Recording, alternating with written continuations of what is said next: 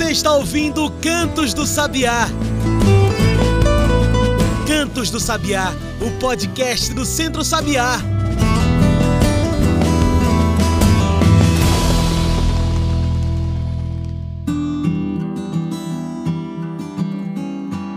Olá todos e todas que nos ouvem agora pelo Spotify e demais plataformas.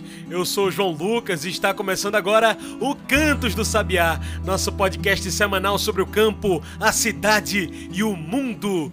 Cantos do Sabiá é o seu podcast semanal. Então, se você não segue esse podcast ainda, segue a gente aí. Fique por dentro de tudo que fazemos.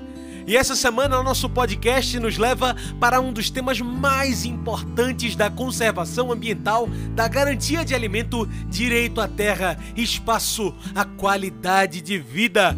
Falamos do agro, mas o agro não é pop. Mas se você acompanha a gente aqui, já sabe que o Centro Sabiá apoia a agricultura urbana, a agroecologia, a vida. É pensando nisso que temos um convite para você, nesse ano em que o Centro Sabiá completa 30 anos de luta pelo campo, pela cidade, pela agroecologia. Vem com a gente!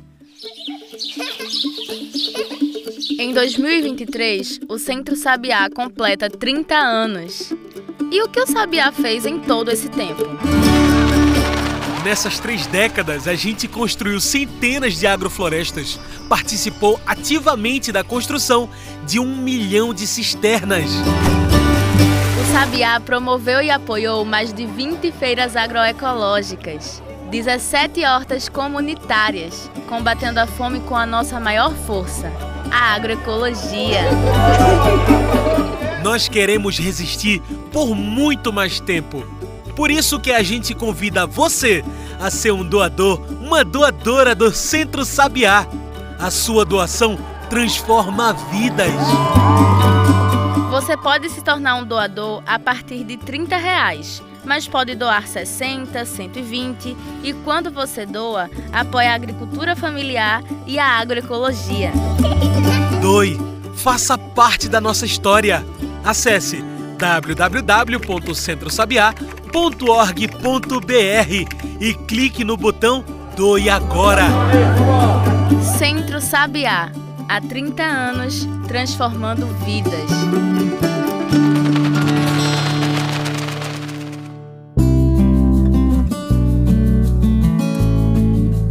Hoje falamos sobre o agro, o mercado do veneno, dessa máxima que precisa ser entendida por todos, por todas nós. O agro não é pop. Aliás, o agro nunca foi pop. Ele consome mais água do que qualquer outro mercado mundial. Produz muito, batendo recorde de safra, como a desse ano, que se estipula em que chegue a 1,9 milhões de grãos. Mas isso pouco alimenta o Brasil, quando alimenta, está com veneno carregado de agrotóxicos, pesticidas e sim, de morte. O agro alimenta quem? É para conversar desse tema tão importante com a gente hoje que conversamos com Carlos Magno Moraes. Ele é veterinário, mestre em agroecologia e desenvolvimento rural sustentável pela Universidade Internacional da Andaluzia. Ele é coordenador de mobilização social do Centro Sabiá e membro do painel de governança da plataforma Semiáridos América Latina. Carlos, bem-vindo ao nosso programa, parceiro. Olá, tudo bem? Muito obrigado, viu? Sou muito feliz de estar por aqui. Que maravilha. E Carlos, olha, hoje a gente vem aqui falar desse agro, né? O agro não é pop, que aliás é, é o nome da matéria que vocês fizeram, inclusive, para o, o Diário de Pernambuco, né? Ô Carlos, mas antes da gente discutir o agro, o pop, do que que a gente está falando quando fala do agro? Olha, é, o agronegócio, na verdade, é, o Brasil, na verdade, o Brasil foi, né, os portugueses chegaram aqui em 1500, uhum. né? É, e bom, esse é o dado que a gente aprende na história, nos livros. mas antes já chegaram outras pessoas. Mas assim, o Brasil começa a exportar é, madeira, ou seja, produtos, a matéria-prima, bem no comecinho que começa o processo de colonização aqui nas Américas.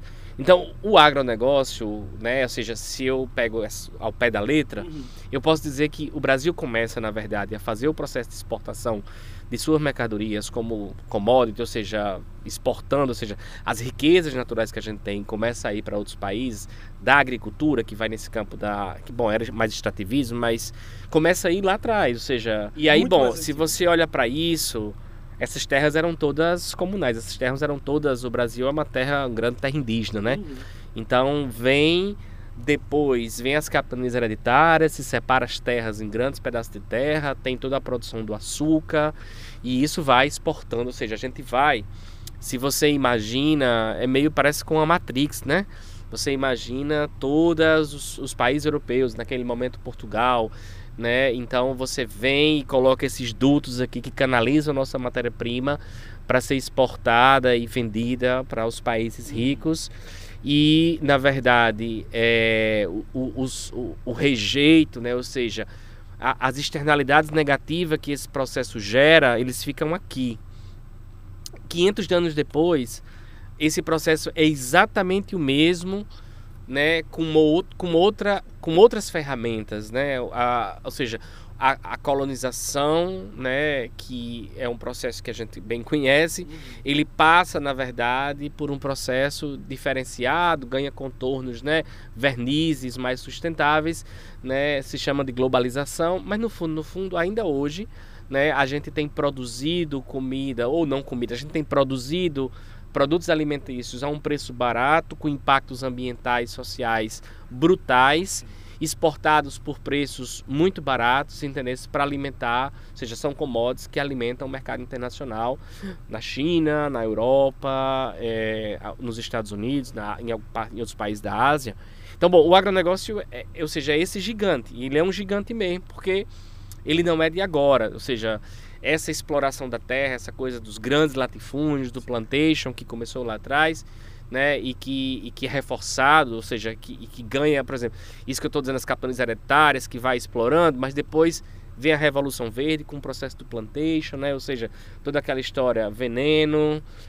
Pois é, que já são as atualizações, né, desse... Já vai, ou seja, são processos que têm várias capas e várias fases, né, e hoje a gente tem, tipo assim, é, no Brasil, o agronegócio responsável por, pela geração de, do, do, superávit primário, tudo isso, mas os impactos que isso gera não se contabiliza. Então, por isso se contabiliza uma geração de impacto grande, mas no fundo, no fundo o agronegócio não é essa coisa toda.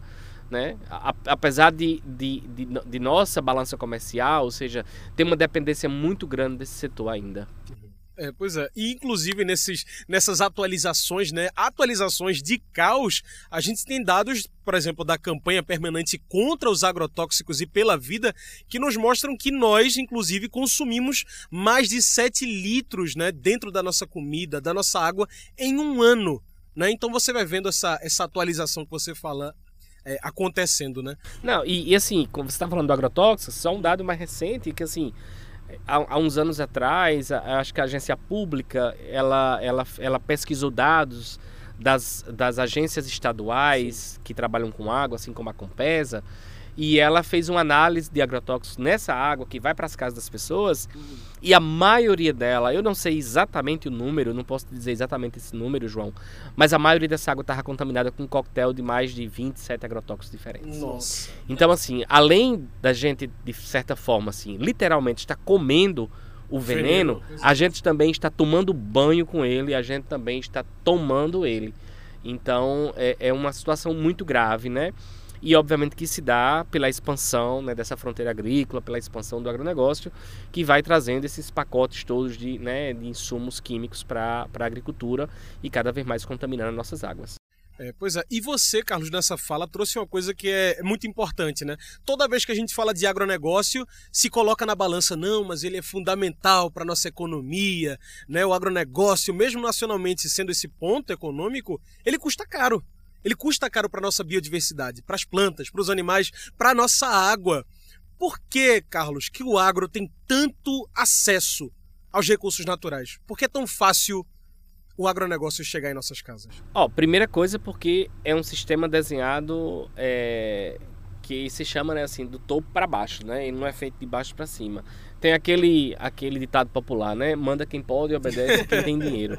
Se você imaginar que todas essas terras foram capitanias hereditárias, depois foram passados para filhos, para netos, foram vendidos para empresários, ou seja, essas coisas vão se transformando. Então, assim. É como se o recurso natural nunca foi nosso, né? Se você imagina que todas os. a, a, a lógica dos grandes portos, aeroportos, ferrovias foram construídas para escoar também grandes uhum. produções né, dessas fazendas.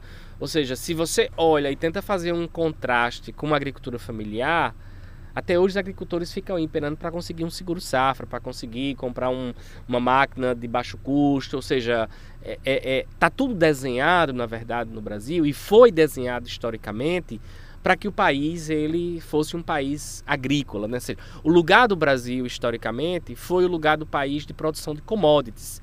E cada vez mais que você olha para a política, você percebe como isso é ruim para o Brasil, como isso faz o Brasil, assim, as pessoas dizem, ah, o Brasil é um país agrícola, como se isso fosse uma grande, uma grande vantagem. Sim. Isso não é uma vantagem quando o agronegócio é quem expulsa famílias do campo, é quem contamina as águas, ou seja, no Brasil a gente usa, voltando essa história, dando um passinho atrás, no Brasil a gente usa uma quantidade de agrotóxicos que são extremamente proibidos há muitos anos nos Estados Unidos e na Europa. Então, é, é, é muito doido isso, mas você pode estar tá comendo nos Estados Unidos aquele monte de porcaria e ter menos agrotóxicos do que você come no Brasil uma comida boa.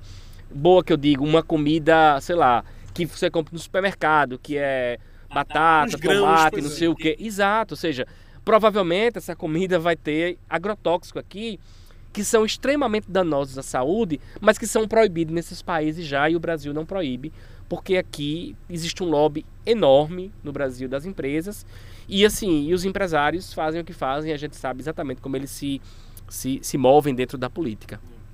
É, isso que você traz é, é, muito importante, né? Porque são flexibilizações de leis, né? Que fazem com que hoje o Brasil seja esse grande consumidor de agrotóxico que você traz aqui. A gente tem, minha gente, mais de 2 mil novos agrotóxicos liberados só em quatro anos.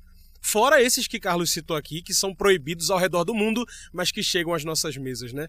Olhando, Carlos, para esses dados, é difícil frear o agro hoje? É muito difícil. É, na verdade, é, a dependência que a gente construiu desse sistema, ou seja, e o poder que esse, que esse setor da economia tem, ou seja, o agro é um setor da economia é, o setor de commodities né, rurais. Então você imagina. Essa palavra que você está usando muito é até bom você dar uma. É, coloca para quem está nos ouvindo em, em, em ações, em Commodity coisas. é mercadoria. Então quando você tem uma mercadoria no mercado, não importa se ela é leite ou se ela é, é carvão mineral ou se ela é carne. Ou seja, ela, ela é uma mercadoria. Então, o, o, ou seja, o que o agronegócio fez, né, o que o, o capital né, no agronegócio faz, foi transformar, na verdade, comida em mercadoria. Ou seja, a gente tem um agronegócio gigante, mas o que, é que a gente tem mesmo? A gente tem, na verdade, soja, a gente tem, na verdade, carne, a gente tem milho, a gente tem café, eh, suco de laranja, ou seja, a gente tem commodities que tem mais poder, entender? Uhum. Que são maiores. E aí, bom, você sabe o que está acontecendo no Cerrado, né? A destruição da, da, do Cerrado para a expansão da soja, e depois da soja vem o gado. Então, assim, se eu pudesse dizer assim, o que é que é mais importante no Brasil para essa história, é a soja e o gado. Ou seja, veja, nós estamos destruindo o nosso país, destruindo a biodiversidade, para que a gente, para que, para que, por exemplo, os chineses possam comer a carne do Brasil numa quantidade muito maior que deveriam estar comendo. Então, é, eu acho que essa é uma questão, né? Esse, inclusive essa, essa, é uma agenda, inclusive, é, de um campo político no sim, Brasil, sim, né? Sim. Do veganismo, e tal. Seja, tem uma agenda também nesse sentido de que assim a gente está exportando carne né? Para quem não deveria estar comendo carne agora. Ou seja, não é todo mundo que, que na verdade, é, não é que não deveria, porque é que não deveria ser a custas, as custas da nossa biodiversidade. Custo da nossa biodiversidade, ou seja, é, é, o agricultor familiar que está lá, que tem a sua cabra, tem, ele vai lá, ele, ele, ele, tem um processo de criação, não sei o que. Uma outra sim, coisa é sim. é você produzir toneladas de carne que todo dia saem em, em containers, entendeu? Que vão para os países da Europa, que vão para a China, que vão para qualquer lugar, Estados Unidos. Então, assim, eu acho que a gente vive, na verdade, um, um grande dilema no Brasil, né? Uhum. É, às vezes quando o governo diz, não, agora você vai, agora as pessoas vão comer carne é ótimo. Agora, qual o custo dessa carne? Qual o custo dessa carne chegar no mercado? Há muitos pesquisadores que falam disso claramente, que a carne é um dos grandes vilões, por exemplo, para o tema das mudanças climáticas, porque o desmatamento que está acontecendo, ele é sobretudo, né, para a história da soja. E a soja, aí mas o que é a ver a soja com a carne? A soja é sobretudo para a alimentação animal, né? E não é a alimentação animal no Brasil, é também, mas é sobretudo para a alimentação animal nos países da Europa, na Ásia, ou seja, a gente exporta soja para esses países, também para os Estados Unidos, para poder eles alimentarem os animais confinados para produzir carne. Unicamente para isso, né?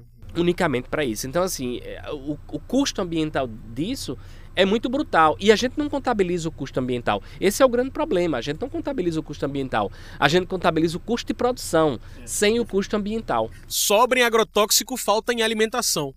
33 milhões passam fome hoje no país, né? Quando o agronegócio bate a safra recorde em grãos. Então olha aí a diferença da alimentação, né? Daí fica a pergunta, Carlos, por que tanta fome num país que tanto diz que produz? Porque o país é desigual. Porque alguém ganha muito dinheiro, alguém pouquíssimas pessoas e milhares de pessoas vivem na miséria. A desigualdade no Brasil, o Brasil é o segundo país mais desigual do mundo. O primeiro país mais desigual do mundo é a África do Sul. A África do Sul acabou o apartheid há menos de 30, 40 anos. Então, é, essa é a diferença. Ou seja, nós temos um país que o nosso problema não é produção. O nosso problema não é produção de comida. O nosso problema é distribuição de renda. O nosso problema é distribuição de terras. Nosso país é um país altamente concentrado. É um país onde as terras estão nas mãos de pouquíssimas pessoas. Então, é, a gente tem, na verdade, ou seja, a, nós somos um país rico. Nós somos um país que temos terra, temos água, temos sol para produzir. Se a gente tivesse nesse país definitivamente um processo de reforma agrária, se nós estivéssemos tido um processo de reforma agrária no país, seria muito diferente. Tanto é, João, que a agricultura familiar no Brasil produz, e não só no Brasil, no mundo inteiro, porque esse dado ele também quando você compara com outros países do mundo, ele reflete um dado mundial, uhum. em torno de 70% da alimentação que as pessoas comem, que consomem, elas vêm da agricultura familiar. Porque o agronegócio produz para exportação, ou seja, é uma commodity, ela não é uma produção, ah, vamos produzir aqui para as pessoas comerem. Todo esse discurso que se faz na televisão, toda essa narrativa da imagem do agropop que passa todo dia na televisão, ela é construída exatamente para que as pessoas achem que o agrotóxico é toda aquela beleza. Há poucos meses atrás, a gente viu na televisão, se escandalizou com o escândalo de pessoas que estavam no Rio Grande do Sul trabalhando em alguns é, é, fazendas de uva que estavam, que eram escravos naquela região. Então, o agronegócio tem esse impacto. Se eu vou dizer, ah, mas todo mundo está fazendo isso. Não, mas onde está acontecendo são nas fazendas do agronegócio. São nas fazendas que estão que estão, de certa forma, fomentando essa imagem que o negócio é pop, que é legal. Que é financiado por isso, né? Que é financiado por isso. Então, assim, bom, se a gente vai no campo é, da política, porque isso também está super conectado, a gente sabe o apoio, por exemplo, que o governo Bolsonaro teve e essas manifestações que teve, né, nos atos antidemocráticos do 8 de janeiro, o apoio do agronegócio. Então, assim, o, ele não está limitado à produção dos alimentos, assim, de, né, da exportação. Ele está se juntar em todo lugar, ou seja, ele está impulsionando toda essa agenda. Né? Então, assim, manter o governo Bolsonaro para o agronegócio era ótimo. Primeiro, porque eles estavam se armando. Depois, porque ele estava segurando todas as mobilizações sociais. Não, ou seja, definitivamente não ia mobilizar um milímetro de terra para fazer uma demarcação do território indígena, para fazer demarcação do território quilombola. Ou seja, a gente estava liberado, o, o, o, agronegócio estava liberado, os, os fundiários, para fazer o que eles quisessem.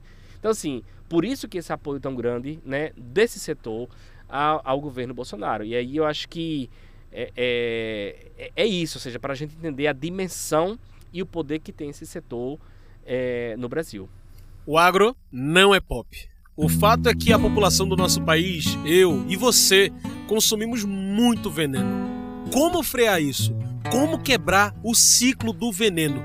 Pensa nisso, que agora a gente faz uma rápida pausa aqui, mas volta já com o nosso programa.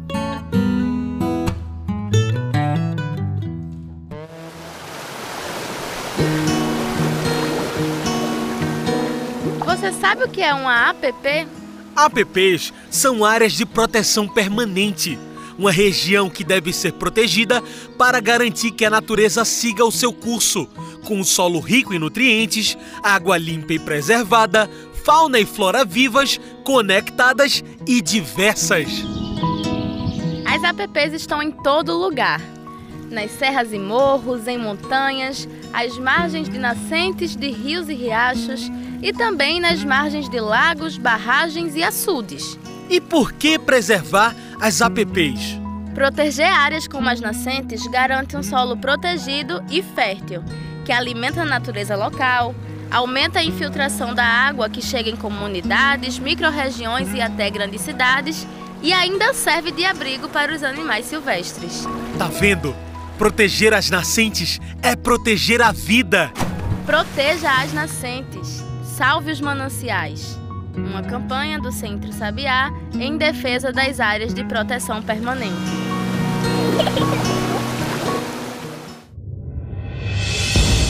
A agrotóxica é um veneno muito perigoso.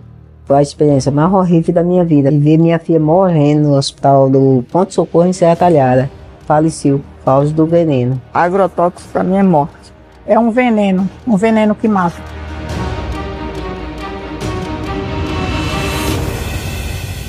Agrotóxico é veneno e veneno é feito para matar. Mata quem aplica, mata quem come, mata quem estiver por perto. Escolha a vida, não use agrotóxicos. Uma campanha do Centro Sabiá contra os agrotóxicos.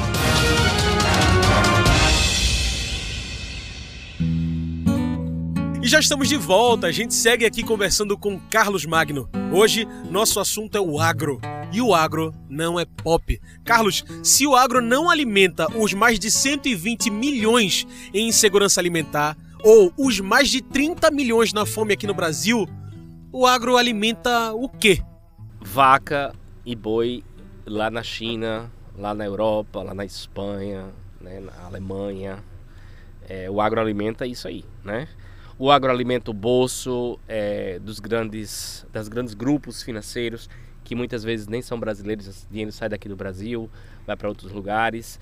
Então, o, o agro ele não está pensado para alimentar, ou seja, da comida, né? Quem produz a comida é a agricultura familiar que vai para a mesa da gente. O agro está produzindo grandes Aí você diz, não, mas aí eu vou lá, eu quero leite e tal, não sei o quê. Muito provavelmente aquele leite também que está encaixado foi produzido pela agricultura familiar, porque ele está ele tá, ele tá agregando esses, esses sistemas de agregação, ele agrega e esse produto vem da agricultura familiar.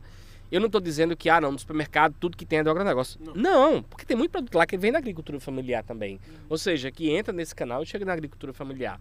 Agora, os supermercados, eles são esse eles são esse funil, né? Eles são, eles afunilam. Os supermercados do mundo, eles controlam a, o consumo de alimentos. Sim, sim. E obviamente, ou seja, alimentos que chegam obviamente, muitos deles chegam nessa coisa do agronegócio, chegam por esses canais, mas também tem produtos da agricultura familiar que estão lá. Ou seja, a agricultura familiar produz muito que o nosso que o povo come, 70%. Então, é, é, essa é uma grande. Esse é, o Brasil é um país que tem essa grande é, dicotomia, essa, essa, essa grande contradição, sabe? É difícil até para explicar para alguém fora do Brasil, quando você vai dizer que a gente tem dois ministérios. Exatamente. Um da agricultura e um do desenvolvimento agrário. Mas não é a agricultura a mesma coisa? Não. Não é a mesma coisa. A agricultura no Brasil, ela é muito diferente. Você tem, no mínimo, três agriculturas. A agricultura do agronegócio, que é a agricultura industrial, que a gente de commodities, né? industrial, né? é que, que é em nível industrial, ou seja, que são milhares de hectares, máquinas que coordenam todo esse trabalho, que fazem tudo isso, que colhem, que mandam, que não sei o que, nananã, que parece super legal, mas assim, não emprega ninguém. Você tem a agricultura familiar, que o próprio nome já diz, ou seja, pela lei de 2006, são grupos familiares que produzem aquilo ali. Então são pequenas e médias propriedades que produzem isso. E você tem também a agricultura mais tradicional, indígena, quilombola, que é uma Sim. forma de produção. Então no Brasil a gente tem pelo menos aí esses três tipos. Tem muito mais, mas tem pelo menos esses três tipos de agricultura. E assim, não dá para você olhar para o Brasil e dizer, ah, o Brasil é um país, veja, agrícola. Para aí não é um país, ou seja, é agrícola, mas ele é muito diferente, ele é muito setorizado nesse sentido. É, e a gente precisa repensar, né? Repensar a forma que a gente planta, repensar essas formas de agricultura que você traz, repensar o agro, o consumo e o mercado que a gente está apoiando quando compra alguma coisa em supermercado, é, em pequenos estabelecimentos e também nas feiras, né? Carlos, é aí que a gente fala também da reforma agrária.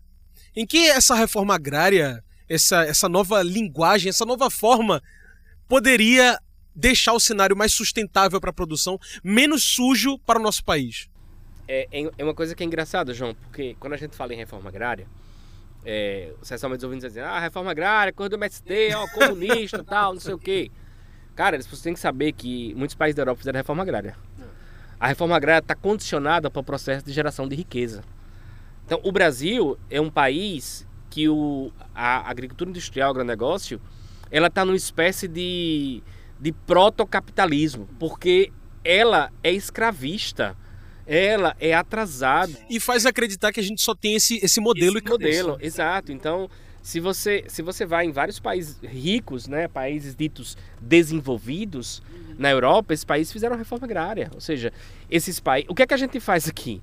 A gente está produzindo toneladas de carne e de soja e de café e do que seja, vendendo por um preço muito baixo e a gente está comprando um chip de um computador nós temos que produzir também o chip do computador, porque a gente não pode só vender um produto para comprar outro, a gente também tem que produzir tecnologia, a gente também tem que produzir ciência, e a gente faz, mas a gente precisa de investimento para essa coisa. Então, por isso que eu digo assim, é, é, não é um orgulho a gente ser um país agrícola, a gente também tem que ser um país que se industrialize, a gente tem que ser um país também que, inclusive, do ponto de vista da agricultura familiar, a gente investe nesse processo de industrialização, porque isso ajuda, na verdade, né, ao alimento estar guardado, a gente poder ter mais tempo com ele, ou seja, isso ajuda no processo de melhoria técnica, de, né, no, no, no manejo desses produtos. Então, o Brasil tem essa, tem, assim, tem essa grande diferença, eu disse, tem essa grande é, é, questão aí. Então, João, a reforma agrária ela é fundamental para o processo de geração de riqueza,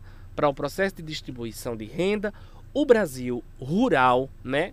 E bom, eu estou dizendo o Brasil rural, o Brasil tem 15% da população no campo. Ele está diminuindo, está bem pouco. Mas o Brasil ainda, nos interiores do Brasil, ele é totalmente ruralizado. Então, para que a gente distribua riqueza, para que a gente distribua, distribua, na verdade, essa riqueza concentrada que a gente tem no Brasil, nós precisamos fazer reforma agrária. Porque é a única forma da gente elevar e gerar riqueza para toda a população. E não só para um grupo pequenininho, né? Que capta esse recurso todo, que capta essa riqueza toda e muito desse dinheiro vai embora para o capital internacional que nem fica aqui no Brasil sequer. Ou seja, nem é investido aqui. E depois de toda essa conversa, agroecologia, agricultura, reforma agrária e também do agronegócio, eu preciso te perguntar, Carlos. Mesmo em meio a tanto agro, temos saída? Será que a gente tem um caminho que nos mostre que é possível produzir e preservar, né, conservar o alimento, o natural, sem destruir, sem veneno? João, a gente nem tem escolhas. Porque se não for esse caminho, a gente não sabe para onde vai. Ou seja, é, a gente tem acompanhado esse processo das mudanças climáticas que são altamente impactados por, por esse modelo de produção agrícola. Há, há, dados e informações que dizem que em torno de 40%, né, 40% é, de todo a emissão de CO2 que é feita no mundo, ela vem dos processos agrícolas, que é desde a produção até chegar na nossa mesa. Então, isso é muito. Então, a gente precisa urgentemente repensar esse sistema de produção. A gente precisa repensar esse sistema de produção e distribuição de alimentos. Uhum. Porque não existe um outro planeta. A gente só tem esse aqui. Então, a gente corre um grande risco. Nós precisamos urgentemente mudar o padrão de consumo. Nós precisamos urgentemente mudar, repensar isso. Ou seja, nós precisamos fazer uma reforma agrária de fato no país. Nós precisamos que as terras, os camponeses tenham terra. Aí tu vai me perguntar, poxa, mas isso é facinho? Claro que não, né? Mas como já dizia Paulo Freire, a gente não pode achar que as coisas são imutáveis. A realidade, ela está feita para ser mudada. E o trabalho do Centro Sabiá, o meu trabalho como militante também, como ativista, é tentar incidir para transformar essa realidade.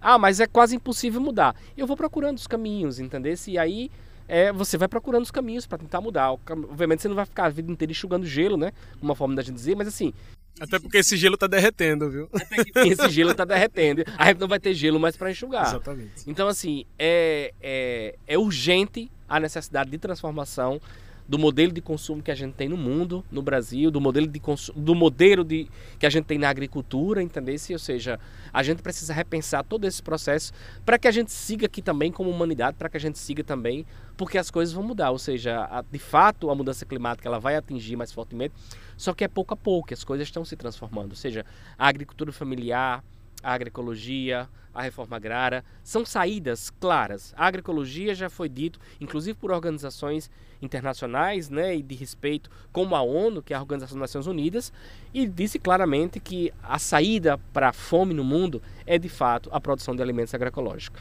que respeite o trabalho das mulheres, que respeite as juventudes, que distribua terra para as pessoas, entendeu? que respeite as águas, que protejam os ecossistemas. Então é nisso que o, Sabiá acredita, é nisso que eu acredito. É, e eu acredito que existem sim saídas e a gente já está experimentando elas, né? Aqui no Recife, nessa selva de pedras aqui, tem várias feiras agroecológicas, então as pessoas podem ir. Você até falou isso, né? Ou seja, para onde eu estou botando o meu dinheiro, ou seja, onde eu estou. Que mercado eu estou valorizando? Eu estou indo comprar na feira ou no próprio mercado mesmo, nesses mercados que tem, ou estou indo lá para o Carrefour, o dinheiro vai todo lá para para França, ou estou indo lá para o Atacadão, que também é do Carrefour, vai para França mesmo. Parece quando você chega no supermercado que você tem uma variedade de produtos, mas na verdade são as mesmas coisas, pertencem às mesmas pessoas, os mesmos grupos. Então, é urgente uma mudança no nosso padrão de consumo para que a gente consiga ter uma sociedade mais justa e mais sustentável. Muito bem. Como nossa conversa está chegando ao fim, eu trago nosso quadro especial do podcast, o Mete o Bico. Mete o Bico, você já sabe, é o quadro onde o convidado traz seus pontos finais para discussão e metem o bico na questão. Carlos, de uma vez por todas, por que o agro não é pop? Mete o bico. Porque ele tem matado as pessoas. Porque ele tem destruído nosso planeta, porque ele tem feito pessoas escravas, porque ele tem gerado desigualdade, né? É, e nós precisamos nos desvencilhar dessa ideia de que a gente sempre precisa subir o PIB. O produto interno bruto, que é o PIB, que é a soma das riquezas geradas no país, ela não está necessariamente alinhada com a felicidade das pessoas e com o bem-estar. Países como o Brasil são o maior exemplo disso. Tem um PIB altíssimo, está entre as oito maiores economias do mundo, mas é um país onde 30 milhões de pessoas estão passando fome. É um país onde milhares de pessoas estão morando nas ruas. Então, essa não pode ser uma escolha, ou seja, não é elevar o PIB porque a gente está vendendo centenas de milhares de toneladas de commodities que vai fazer as pessoas terem um bem-estar. Nós precisamos repensar nosso consumo e repensar a nossa relação com a agricultura. A agricultura, João, tem 14 mil anos. E esse modelo de agricultura, como a gente está enxergando, contaminante, ele tem menos de 70 anos. Se em 14 mil anos as pessoas viveram da terra da produção de alimentos, por que agora eu tenho que dizer que se eu não tiver o agrotóxico eu não consigo produzir? Por que eu tenho que dizer que eu tenho que ter esse modelo que tem 70 anos apenas?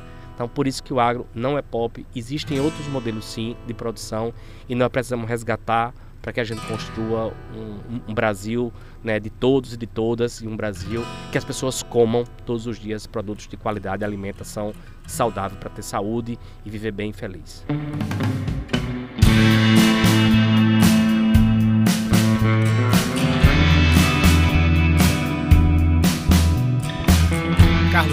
Muito obrigado por bater esse papo com a gente hoje. Infelizmente, o nosso tempo aqui da entrevista está acabando, mas muito obrigado pelas suas falas. Tem algum, alguma consideração final para fazer quem está nos ouvindo? Não. Então, queria agradecer, na verdade, deixar um abraço para os ouvintes aí que estão nos escutando. Maravilha. Gente, hoje eu conversei com Carlos Magno. Ele é veterinário, mestre em agroecologia e desenvolvimento rural sustentável. Ele é coordenador de mobilização social do Centro Sabiá e membro do painel de governança da plataforma Semiáridos América Latina.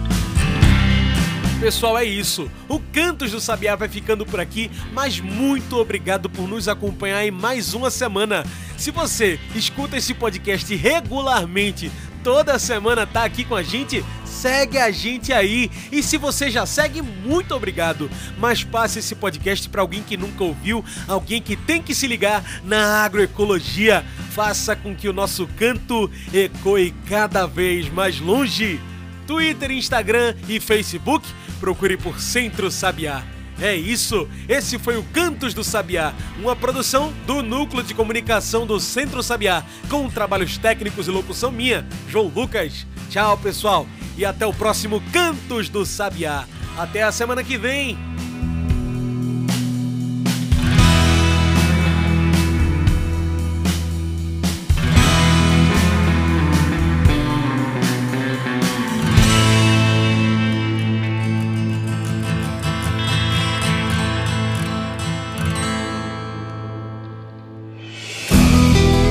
Você ouviu Cantos do Sabiá. Cantos do Sabiá, o podcast do Centro Sabiá.